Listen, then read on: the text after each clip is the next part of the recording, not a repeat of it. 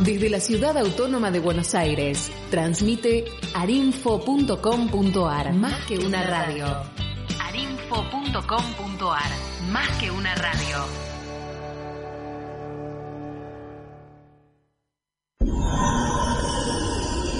Arinfo, más que una radio.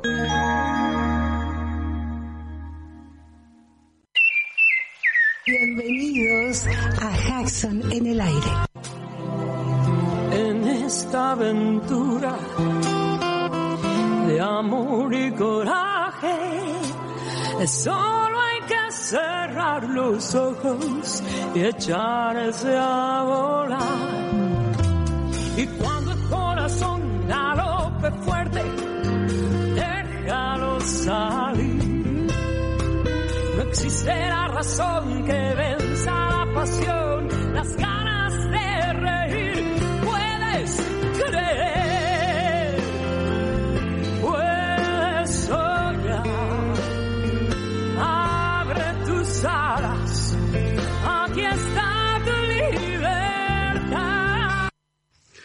Y comenzamos un nuevo programa de Hudson en el aire. Bienvenidos, bienvenidos a este nuevo espacio.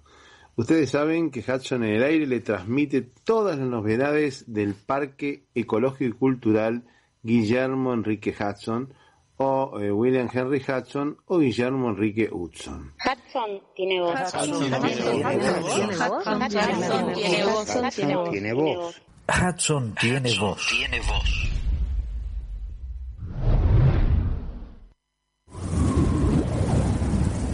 Podía oír el viento en los juncales, en los miles y miles de pulidos tallos oscuros coronados de penachos en un pardo rojizo.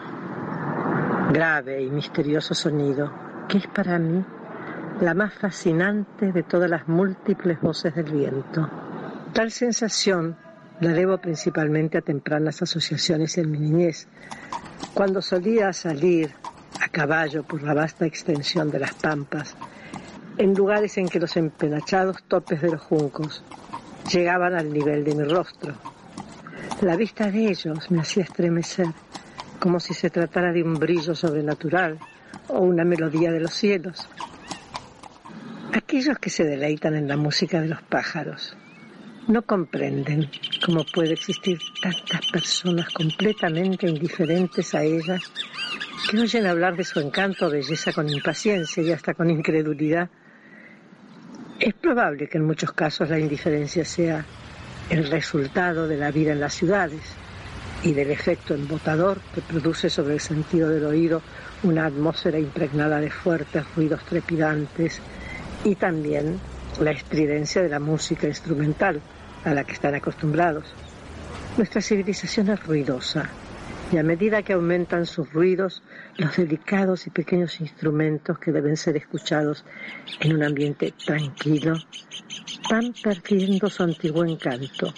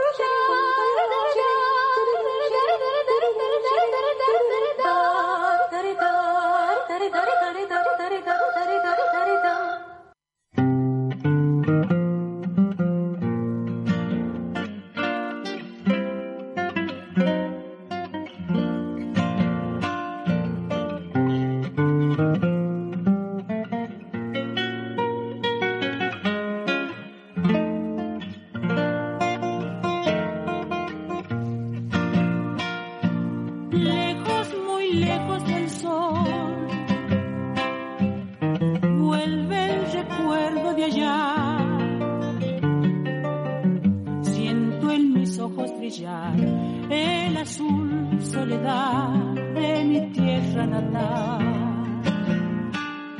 Siento en mis ojos brillar el azul soledad de mi tierra natal. Susurra el viento y se va oscureciendo el color nostalgia un adiós de amapola y torcas, mariposa y gorrión. Y es la nostalgia un adiós de amapola y torcas, mariposa y gorrión. Allá lejos la patria andaba, azulando el día cielo ya, tiempo ya, vuelvo niño al asombro del sur. Y por la sangre una voz maternal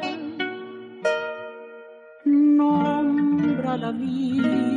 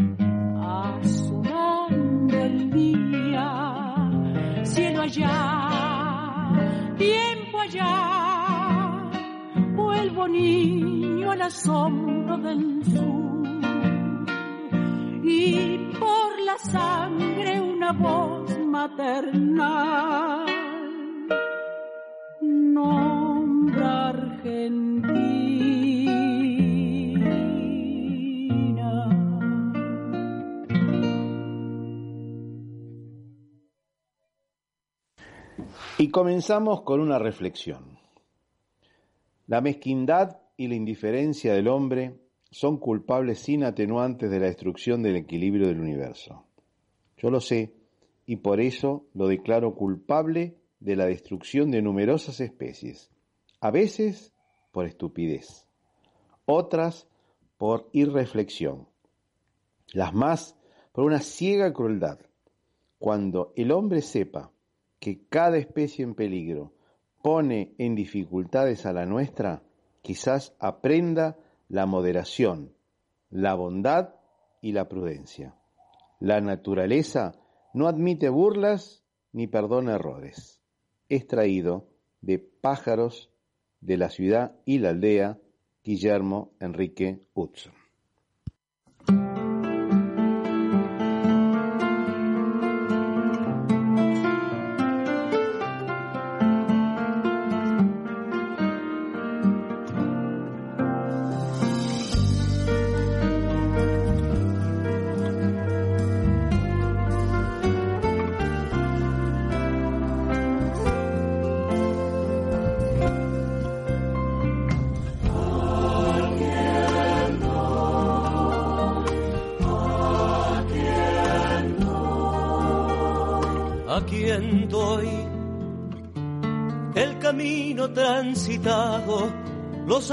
Abrazos y las manos, y a la que espera en un llanto, a quien doy la osadía de ser libre y a las cosas que me siguen decirles que ya no estoy.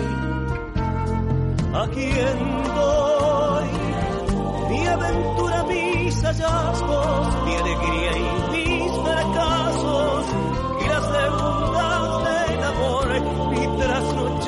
esperanza y arrepentido egoísmo y tener que ser señor? ¿Cómo andamos esta semana, Rubén?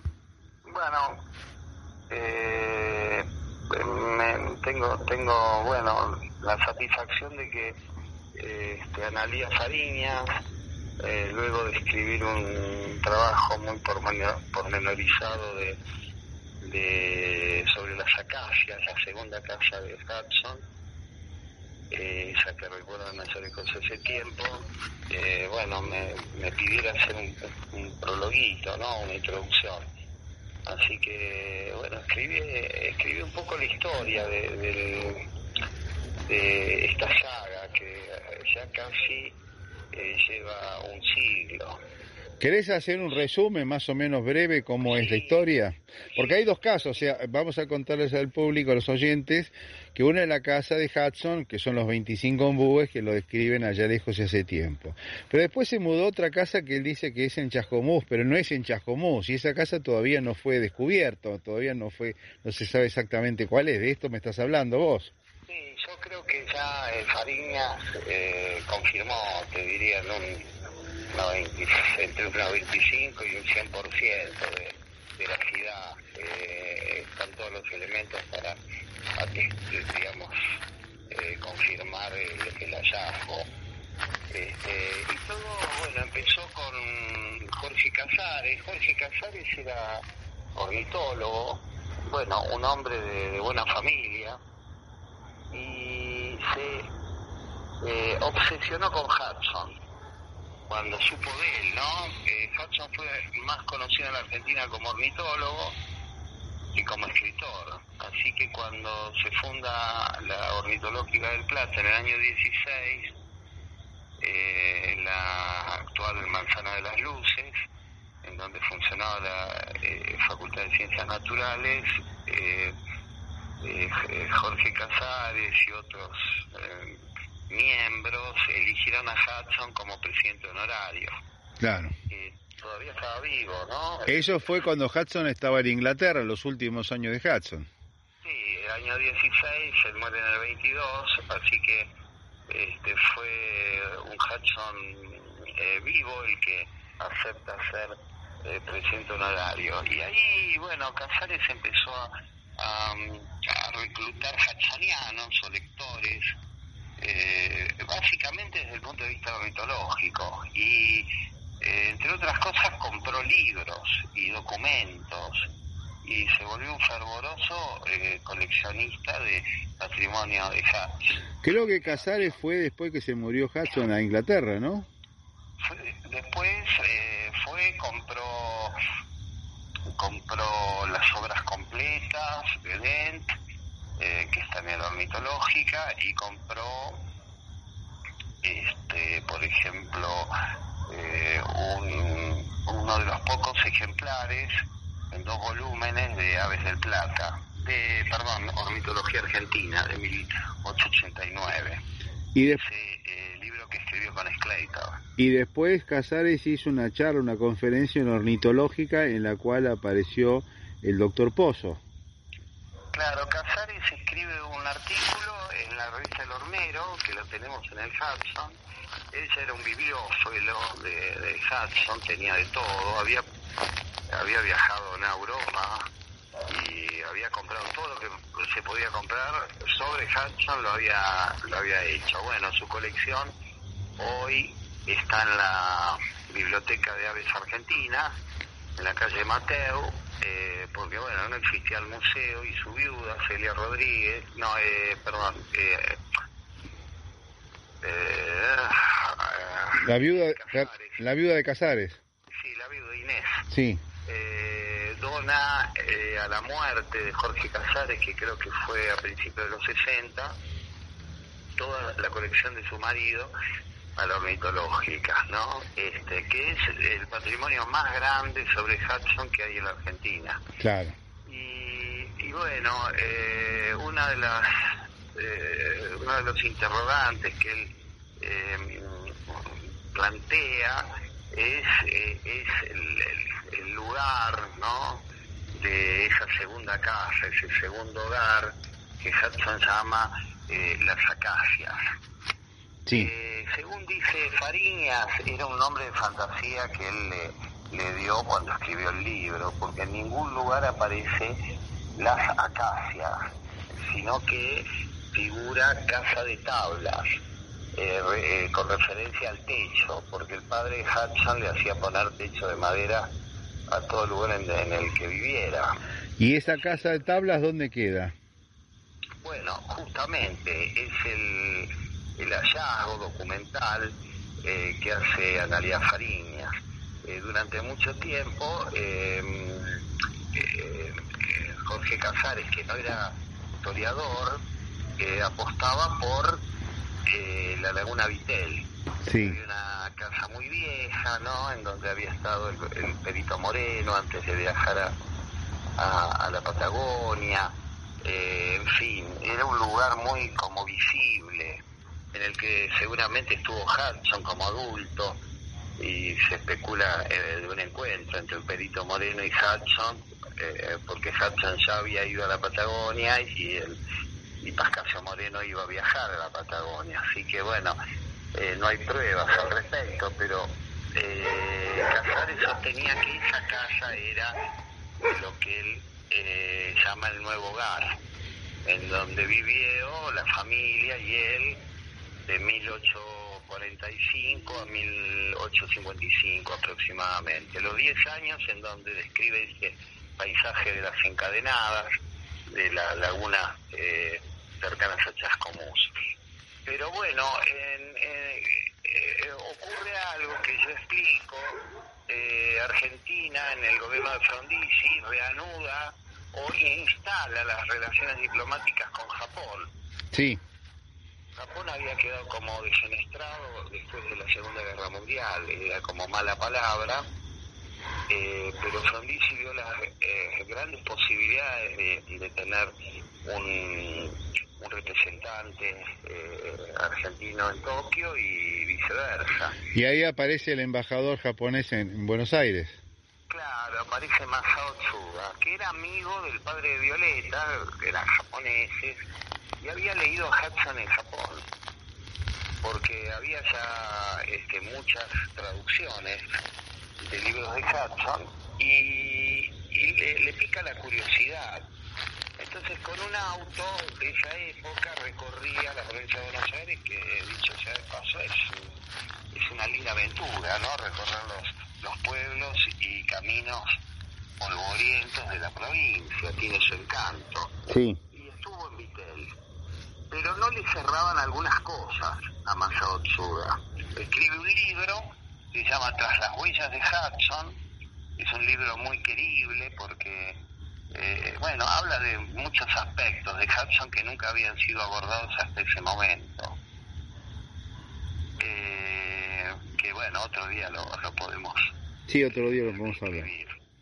Y, y bueno, eh, pasan los años y Juan Carlos Lombán hace una charla eh, para el Rotary de Chascomús sobre Hudson, porque era la patria de allá lejos de hace tiempo. Hudson habla constantemente en ese libro de las lagunas, los, los pájaros, las bandadas de pájaros, bueno, en fin, lo que uno podría haber contemplado en esa en esas lagunas en esa época, que no es muy distinto a lo actual. Y eh, allá, eh, Amestoy y Lenz, eh, como que meten, le meten el, palo en la rueda, ¿no? Al discurso de Lombán, eh, diciendo que había aspectos que no encajaban uno, la distancia. Hudson dice que escucha desde las acacias, la familia y él obviamente, los cañones de la batalla de Caseros. Y era una distancia muy importante. Entonces Amestoy y Lenz eh, hacen un estudio de campo y ubican eh, la posta de Ardoy, se llamaba así para esa época porque había un almacén a principios del siglo XX, eh, 1910 más o menos, que pertenecía a un tal Ardoy, era un almacén de ramos generales. Y, dice, desde allí sí se podrían haber escuchado los cañones de batalla de caseros. Bueno, eh, eh, Juan Carlos Lombard y Violeta Cinia hicieron una carta al departamento de balística del ejército argentino y ellos contestaron que desde la posición de la laguna Vitel, ni aún con viento a favor era posible escuchar eh, los cañonazos y la artillería en la batalla de Caseros, que tenían eh, armamento fundamentalmente brasileño, ¿no? Porque Urquiza ingresa a Buenos Aires con, con armamento, eh, digamos, con fuerzas brasileñas, ¿no? Con la fuerza de Río Grande do Sul, del estado de Río Grande do Sul, que en ese momento era casi independiente a Brasil, que estaba Claro, fue pegado a... una especie, de, una especie de venganza porque a Brasil le había dolido mucho la derrota este, de Ituzaingó cuando Alvear eh, llega hasta prácticamente la- las puertas de, o digamos, hasta Florianópolis. Es Claro. decir, fue una avanzada que lo tomó como... Porque Brasil hizo siempre eh, fuertes y, digamos, construcciones militares en la frontera. Por ejemplo, eh, Colonia, este, siempre enfrentados a, a- a ciudades españolas, ¿no? No, también eh, generar un fuerte en, ¿cómo se llama? En Carmen de Patagones. Pero Claro. Alvear, bueno, ingresó en pleno territorio imperial y les asestó un golpe eh, durísimo en Ituzaingó. Entonces, bueno, se habla de que hubo una especie de venganza del ejército brasileño cuando entró a la Plaza de Mayo este, en el mismo día que se recordaba la batalla de Ituzaingó. ¿eh? Claro. Bueno, estas historias entre argentinos y brasileños que nunca llegaron a, a mucho, ¿no? En, en- términos militares. Claro, bueno, entonces después de la, de la caída de Rosa, que fue la caída de Rosas en Caseros, eh, se dice que Hudson había escuchado los cañonazos y no podía estar, en ese momento estamos hablando del año 52, él no, él no estaba en la, en la casa de los 25 ombúes y estaba en esta casa que podía ser la posta de Ardoy. Claro, entonces hacen un recorrido de campo en la Posta de Ardoy eh, y hay un foso, ese foso de, del que habla Hudson y se está lleno de ratas. Este, muy linda la descripción que él hace del nuevo hogar.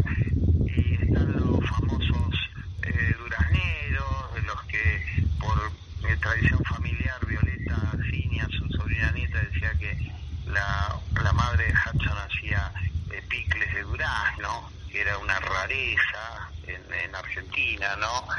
Eh, conservar con vinagre este, frutas dulces. Eh, después estaban los sauces rojos, el palomar, que era también un, un- una rareza. El- el- los criollos no comían palomas, ni criaban. Claro, era una rareza, sí.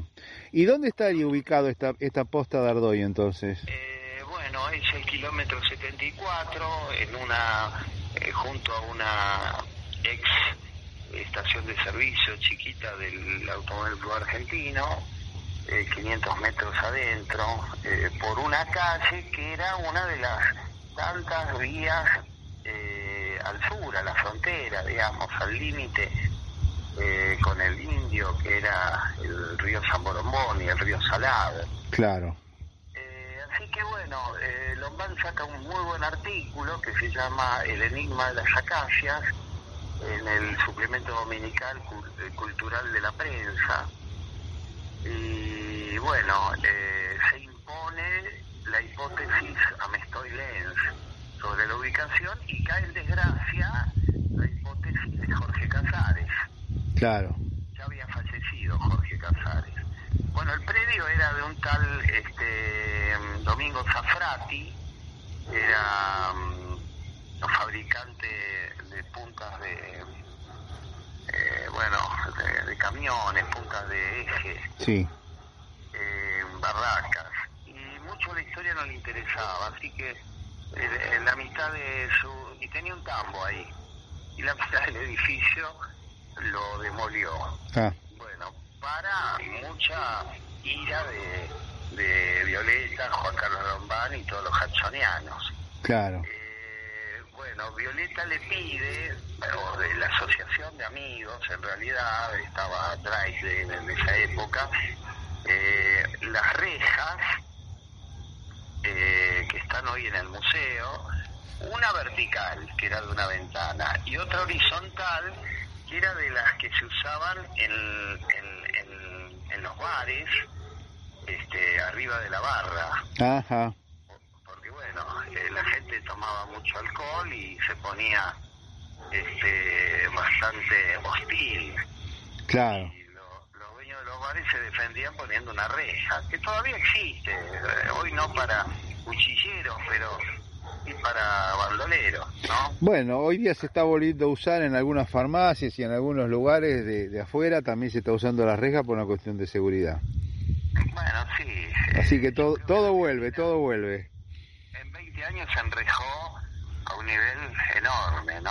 Claro. Herreros, ya no con forja, pero sí con soldadura eléctrica, eh, ha enrejado a medio país. Claro. Eh, bueno, eh, queda entonces la hipótesis sin confirmación documental. Eh, bueno, y una buena historiografía depende de los documentos para certificar que un hecho histórico es veraz.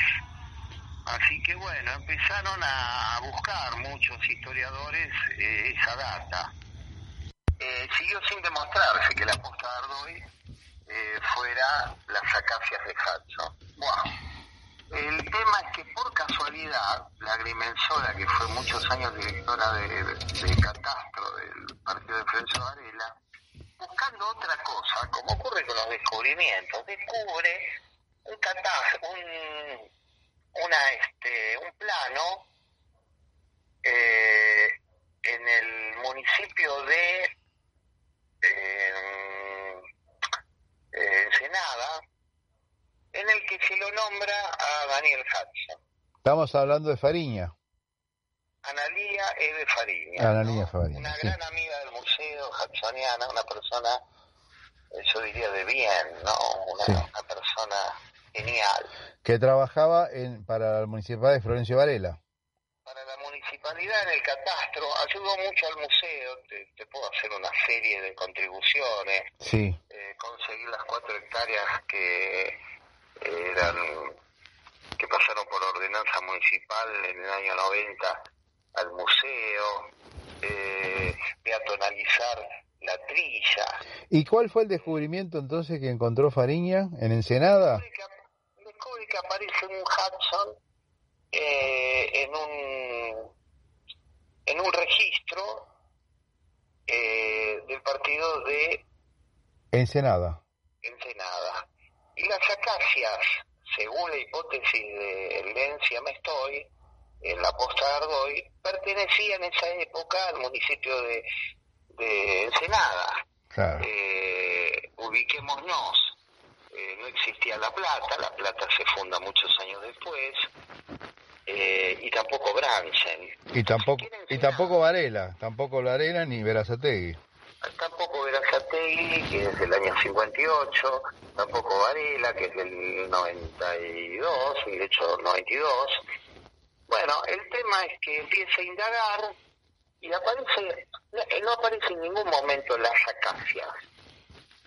Eh, evidentemente Hudson le gusta, tampoco aparece los 25 ombúes en las mensuras eh, que ella también consigue anteriores a la compra de los de los 25 ombúes por parte de los padres de Hudson. Ahí está, ahí está. Eh, así que tanto los 25 ombúes como las acacias son nombres de fantasía.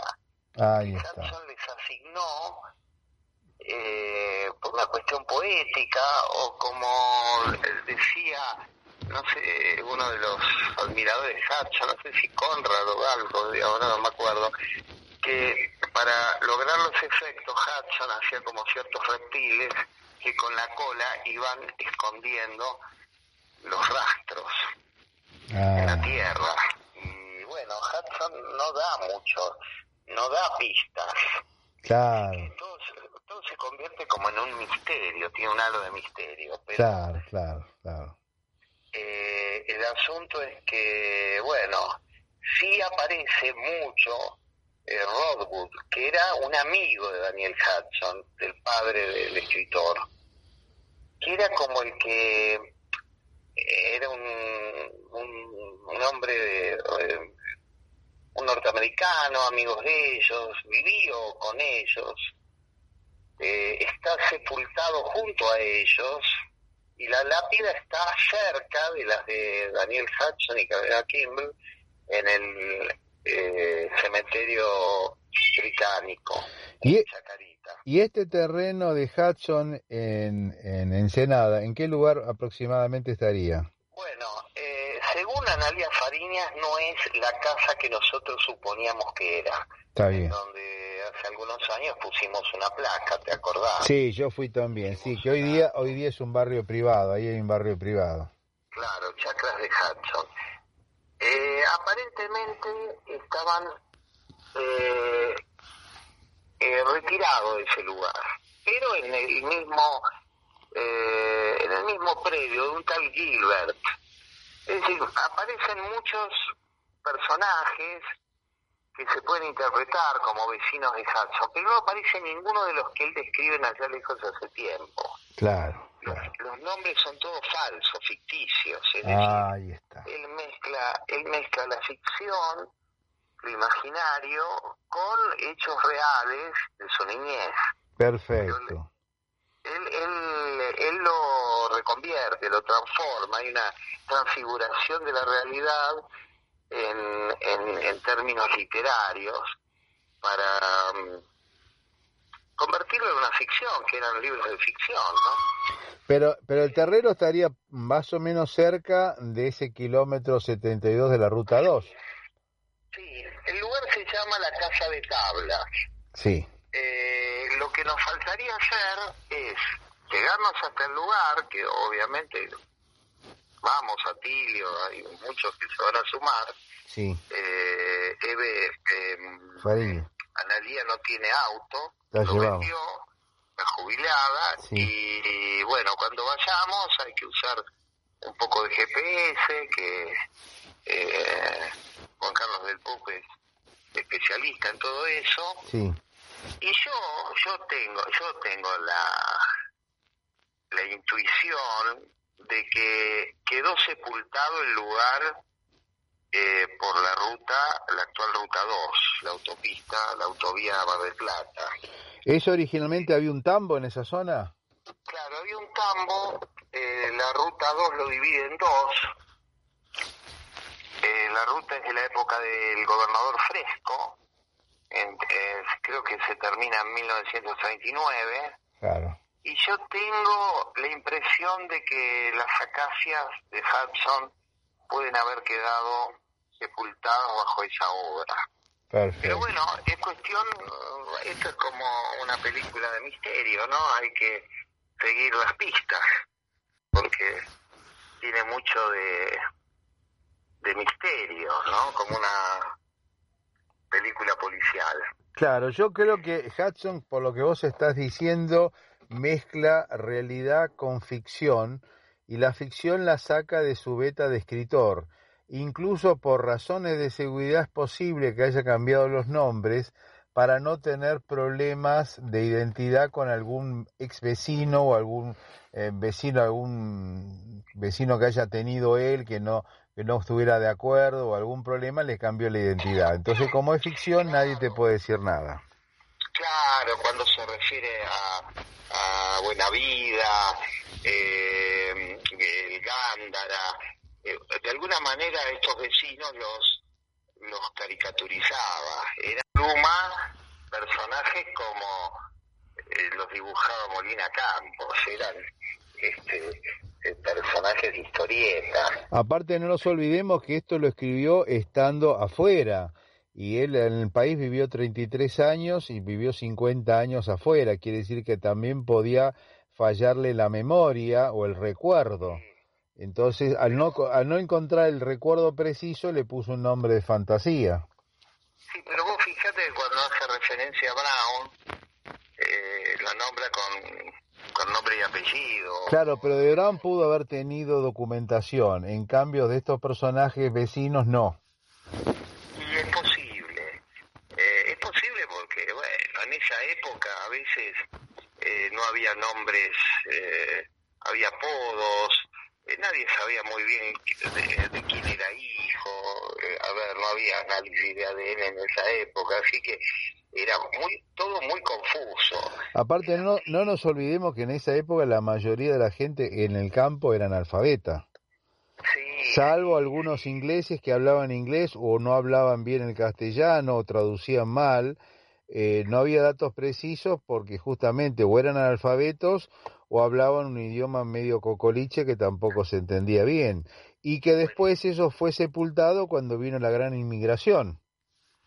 Claro, ya Hudson lo preanuncia eso porque así como Hernández eh, hace el escenario de la puja entre el italiano, el negro, el indio, el gaucho, eh, Hudson eh, también toma todos esos personajes, no sin mostrar eh, un poco de tristeza porque, bueno, no le gustaba para nada eh, la civilización. Claro. Es más, protestaba contra los italianos porque comían pajaritos. Claro, bueno, yo creo que este descubrimiento de la agrimensora Fariña puede ser muy interesante en el año del centenario de Hudson. Claro. Así que sería bueno tratar de ubicar el lugar si realmente existe o no existe o a lo mejor fue sepultado o derrumbado y no quedan rastros de él. Sí, yo, eh, yo por eso eh, escribí unas líneas y pongo que celebro que sea en el año del centenario, porque eh, publicaron, no van a ser tantos ejemplares, pero yo ya le aseguré que en el museo vamos a comprar unos cuantos para eh, porque es un tema muy muy hudsoniano, muy este del, del Hudson americano eh, y se eh, se descubre eh, tantos años después. Imagínate, esto empezó en los años 20. Claro. 2020, 2022. Claro, y aparte este trabajo de Fariña también debe tener unos cuantos años desde que encontró el nombre de Hudson Eh, en el partido. de- mira, creo que son dos años, eh. fue es muy vertiginosa. Es más, me pidió si le podía hacer el, el- el- la introducción. como es un trabajo tan técnico, yo lo hice un poco como laxo, viste, una historia así, eh, con todo el, el material posible, ¿no? Que contextualice a alguien que algo sabe de Hudson, porque si no es Claro. eh, indescifrable. Pero es muy para los hudsonianos, eh, que, que se recurre constantemente a la casa de tablas. Claro. Eh, y la casa de tablas era un techo ajeno a la zona, que eran en general de, eh, de paja. Claro, bueno, pero es un dato muy preciso porque ya en los 25 ombúes también era un techo de tablas. Claro, el padre tenía, bueno, le gustaba culturalmente, era de su zona, de Boston, además. Claro. Su familia arreglaba barcos de madera. Entonces, acá en La Pampa tenías o techo de paja o techos de, eh, de teja de arcilla cocida. Claro. Pero el que mejor andaba, digamos, económicamente, no era algo barato. Techo de cerámica cocida ya era un gran nivel. O sea que la mayoría de las casas serían de paja directamente. Eran de paja y adobe. Claro, y El adobe. ladrillo, el ladrillo cocido era una exquisitez. Claro. Entonces, bueno, ya al, al hacer tanto este énfasis en el techo de tablas, estamos hablando de que quien vivía o quien construyó esos, esos edificios era alguien ajeno a la Pampa bonaerense. Y bien podía ser Daniel Hudson o Rodwood, que era su amigo, y que esta saga, ¿no? Una más. Bueno, es, es muy interesante este descubrimiento de Fariñas y es como decís vos, le agrega un capítulo más a la inquietante historia de Hudson que tiene muchos ribetes porque todavía no los hemos descubierto todos. O sea, cada día se descubre algo nuevo. era muy reservado, no le gustaba. A ver, eh, es uno de los pocos escritores que hizo quemar todos los originales, Claro. eh, todos sus manuscritos. Le pidió a sus amigos, afortunadamente no todos cumplieron, que les quemaran las cartas.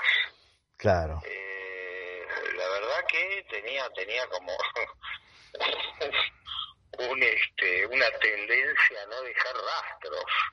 Bueno, pero yo creo que esa forma de ser le da un misterio aún mayor del que todavía tiene. Sí, bueno, es, es lo lindo, lo lindo de la obra de él, ¿no?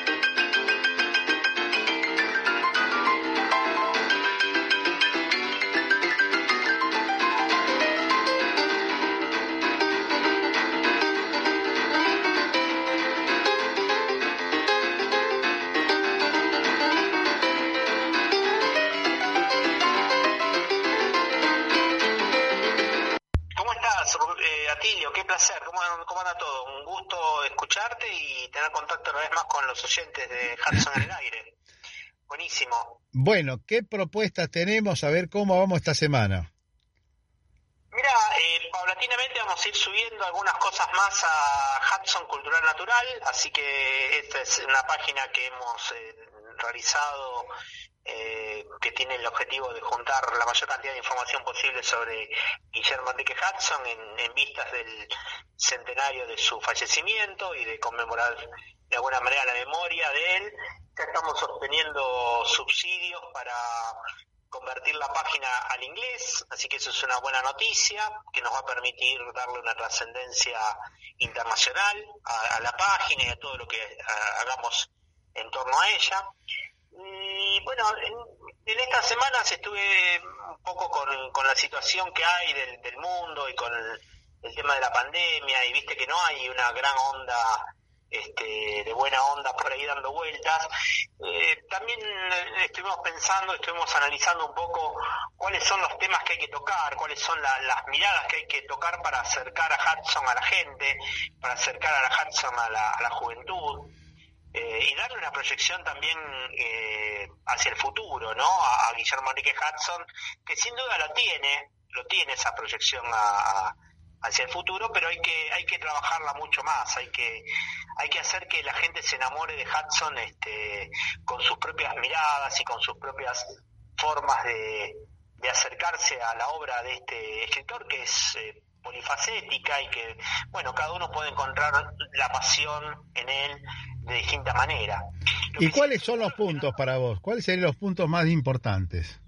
Bueno, lo que No, no tengo la fórmula, pero lo que estoy seguro es que hay algunas fórmulas que no, que no van, digamos, ¿no? Una fórmula es el tema de, de del catastrofismo, ¿no? Las temáticas ambientales, de las cuales Hudson eh, fue un pionero, fue un, avanzado en hablar del tema de la extinción de las especies, de hablar de, de la protección de las especies. Recordamos que fue el fundador de la Asociación Protectora de Aves de, Inglaterra, también fue fundador de Aves Argentinas, Asociación Ornitológica del Plata, acá en, en la Argentina. Pero digo, una forma no, pasa por el tema del catastrofismo. A mí me parece que acercamos a la juventud al tema ambiental a partir de la denuncia, a partir de la catástrofe. Y esa no es la lección que nos daba Hudson. Hudson nos da una lección que tenía que ver con acercar a la gente a la naturaleza desde el punto de vista del disfrute, desde el punto de vista del desarrollo de los sentidos, desde el punto de vista de la belleza. Este libro una sierva en el parque de Richmond. Es uno de los libros más hermosos de Hudson y el último que escribió. Tuvo cuatro años con él, desde 1918 hasta 1922, prácticamente hasta su muerte. Se publicó en 1922, inmediatamente después de su muerte.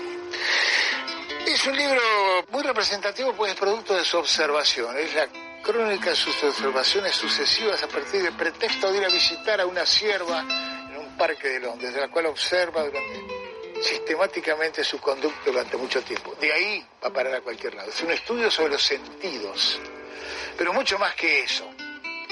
En fin, continuamente se remite a su experiencia, se remite a la Argentina, a sus primeros años, pero además llega a instantes en que hace formulaciones de tipo teórico, espiritual y casi metafísico muy hermosa.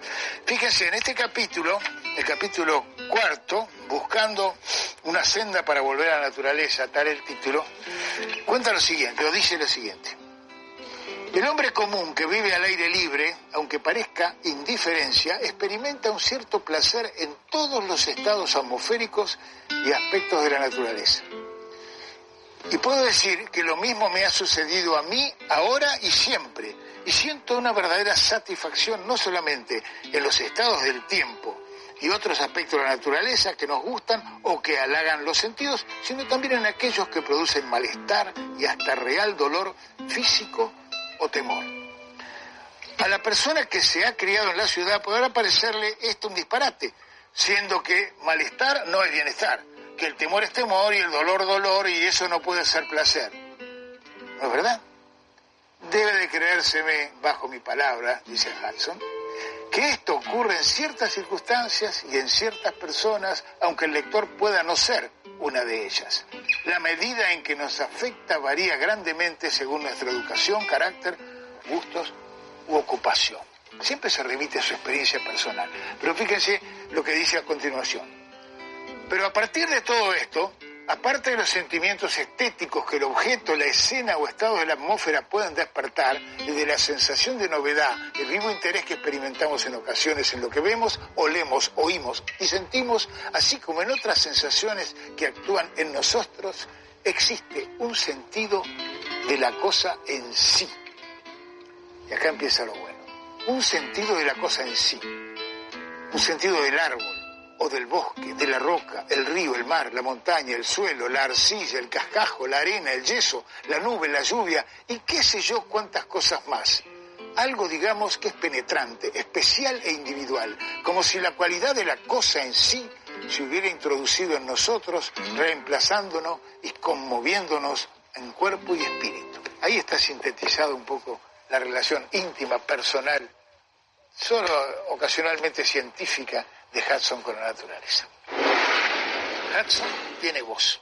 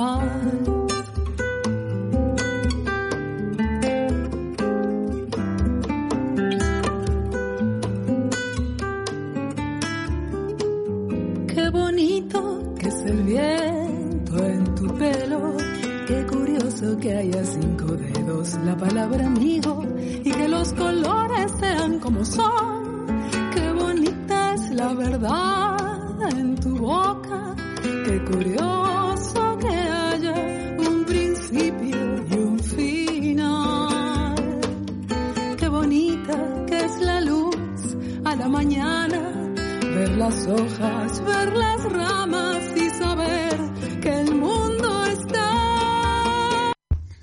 Y esto ha sido todo por hoy.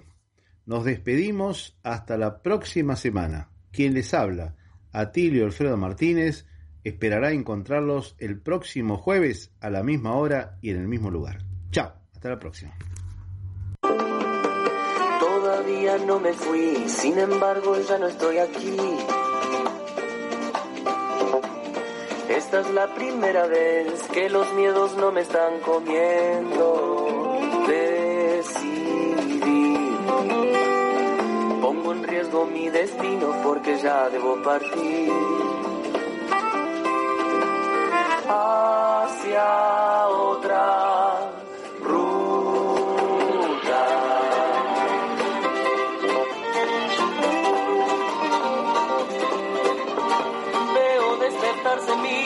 pensamientos que creía perdidos. Luces en los árboles, adelante me espera el camino. Me llevo los impulsos que fundieron los colores de mi voz. Chao, chao.